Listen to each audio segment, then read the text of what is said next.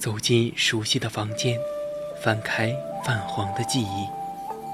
一条手链，每一颗宝石都可以达成一个愿望，让你找回曾经丢失的东西。一个瓷枕，可以让你美梦成真，亦能让你噩梦成真。每一件古物都有属于它自己的故事，默然等待千年，只为在此刻相遇。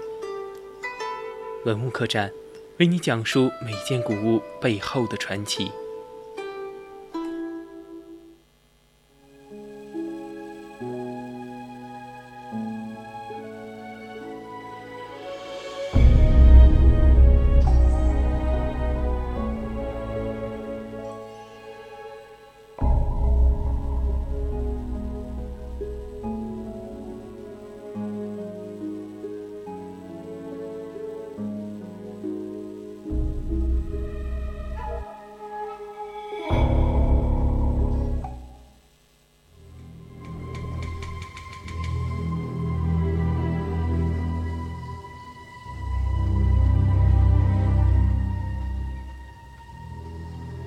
青春调频与您共享，亲爱的听众朋友们，晚上好！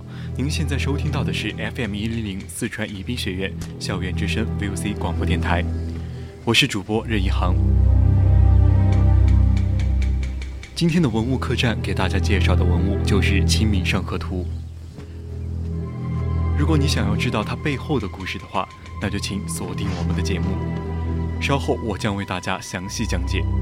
如果你想和我们互动，也可以拨打我们的热线电话零八三幺三五三零九六幺，同样也可以加入我们的 QQ 听友四群二七五幺三幺二九八，同时也可以在新浪微博 @VOC 广播电台，最后也可以在微信平台宜宾 VOC 一零零上留言。《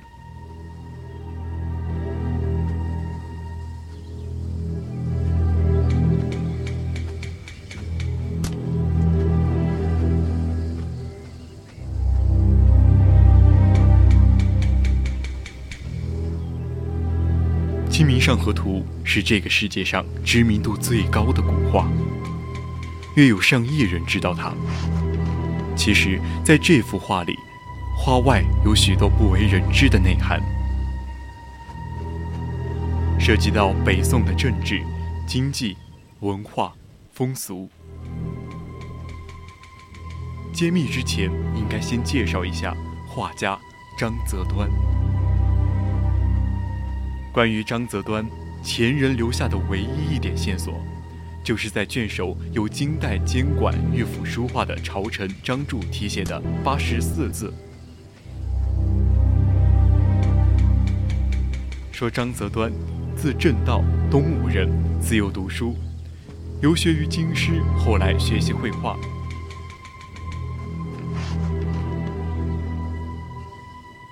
他擅长画界画。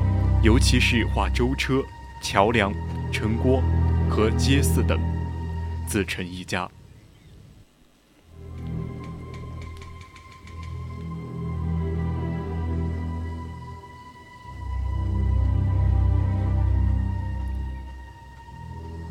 张柱说，张择端曾游学京师，也就是说，他长大成人后到开封城参加考试，但是败北了。他只能在京城谋生，于是就去学画界画，用直尺、毛笔来表现船、表现桥、表现直线的画。这样的画容易画得像，好卖，生活会有着落。终于有那么一天，他按照徽宗的要求考上了翰林图画院，开始了他的宫廷生涯。《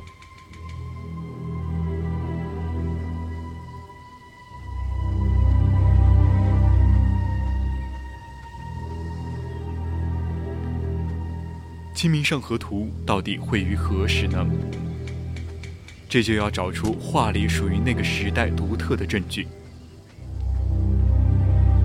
证据之一就是，在该图后面的文字里，有一个明朝著名的文人叫李东阳，说该图作于政和年，理由是他看到卷首有宋徽宗题写的五字题签。按照徽宗的习惯，他凡在政和、宣和年以后的题记，署款都要盖上政和印或宣和印。在李东阳之后，卷首渐渐被磨损了。明代的标画师把它裁剪掉了，成了今天这个样子。证据之二就是服装。据元代的徐大拙《晋余录》记载，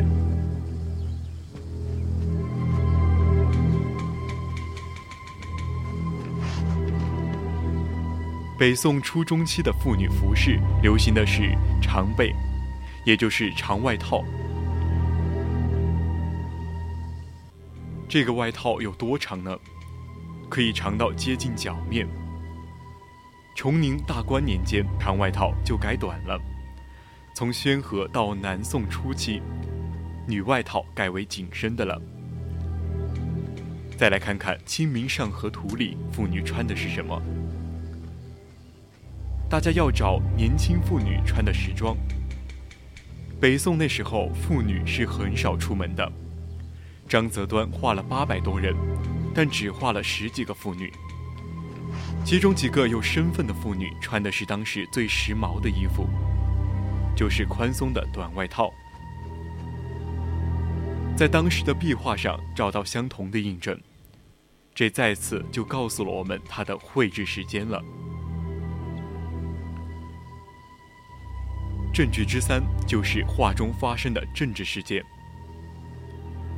在图中看到画有两轮的独角车，要注意的是，车上都盖着一块大毡布。占卜上面写的是大字草书，写字的文人肯定是在政治上受到了严重的挫折，以至于他们写的字符落到分文不值的地步。这个事件只有发生在宋徽宗登基之初，一一零二年的新旧党争之际。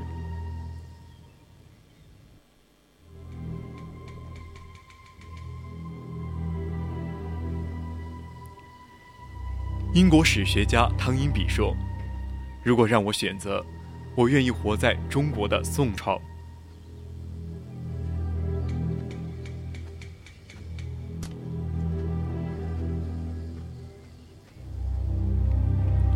马可·波罗说：“杭州是世界上最美丽华贵之天城。”他写的那本游记让欧洲人羡慕了几百年。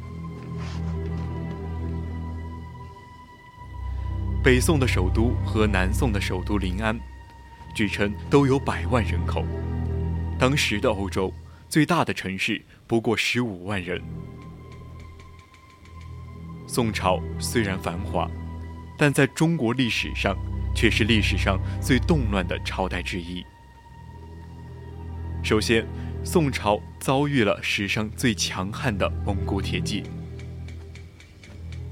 不但有最凶狠、最野蛮的嗜血本性，又不怕死的精神，更有先进的技术以及杰出的军事领袖。偏偏强大的敌人崛起之时，刚好是宋朝主昏沉庸之时，没有完整的长城防线，无法防守北方强大的骑兵。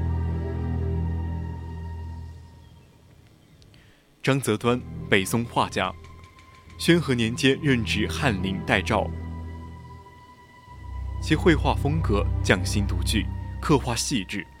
面对国家的现状，创作了表面企图讨皇帝欢心，但暗中向皇帝提出取见的《清明上河图》。《清明上河图》堪称北宋的百科全图。民居鳞次栉比，商铺百似杂陈，商旅云集，车水马龙，北宋的繁华可见一斑。宋朝夜生活异常的丰富，瓦舍勾栏酒肆样样齐全，但是画中唯一的望火楼，居然已摆上了供休闲用的桌凳，楼下无一人守望。传报火警的快马不知在何处，一切都暗示东京城消防设施的荒废。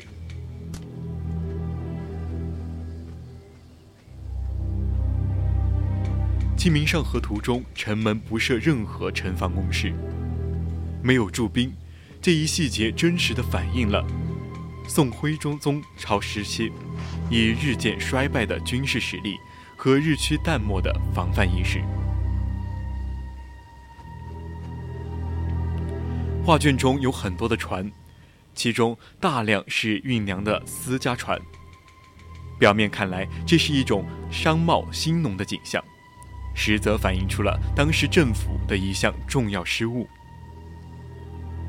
徽宗曾经将大量的运粮的官船用来去运送花石纲，使得粮食运送出现问题，私船趁机而入，并渐渐把持住了城市的粮食市场，进而操控了粮食的价格。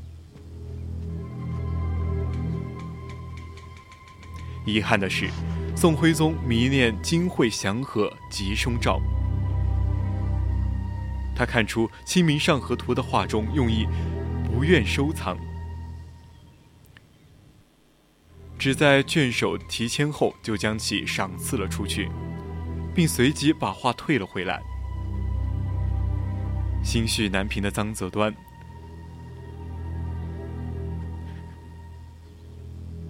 将画作付之一炬。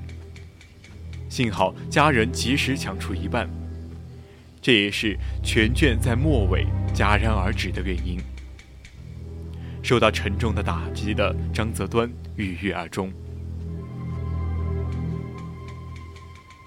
宋氏南渡之后，南宋市井中还出现了很多《清明上河图》的仿品，意在借以追忆故今之盛而写清明反景。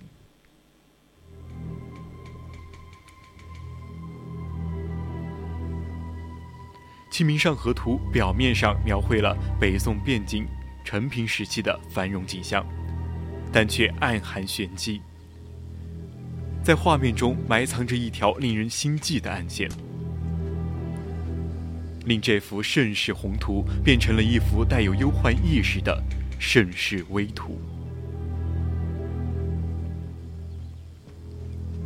卷尾描绘了一个惊险的场面。两辆四拉马车急转飞驰，横冲直撞，路人尚未来得及躲闪，还出现了临时性的清街现象，即在城门口有妇人占道举行杀黄羊祭路神送客的情景，足见城市管理之混乱，随意性泛滥。时间过得很快。现在已经是北京时间的二十一点二十九分，今天的古人社区已接近尾声了。好了，今天的文物客栈就是这样了。下半段是探索之旅，更多精彩内容敬请锁定青春调频。